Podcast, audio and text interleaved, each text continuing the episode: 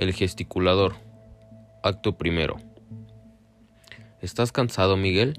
El calor es insoportable. Es el calor del norte que en realidad me hacía falta en México. Verás qué bien se vive aquí.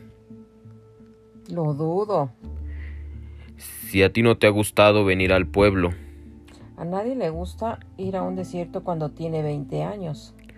Hace 25 años era peor y yo nací aquí y viví aquí. Ahora tenemos la carretera a un paso. Sí, podré ver los automóviles como las vacas miran pasar los trenes de ferrocarril. Será una diversión. No me gusta que resientas tanto este viaje, que era necesario. Pero ¿por qué era necesario?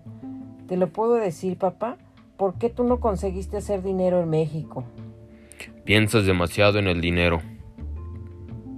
A cambio de lo poco que el dinero piensa en mí, es como el amor, cuando nada más uno de los dos los quiere. ¿Qué sabes tú del amor? Demasiado. Sé que no me quieren, pero en este desierto hasta podré parecer bonita. No es la belleza lo único que, que, hace hacerse a los hombres, Julia. No, pero es lo único que no nos los hace alejarse. De cualquier modo, nos vamos a estar aquí toda la vida. Claro que no, mamá, vamos a estar aquí. ¿Vamos a estar hasta la muerte?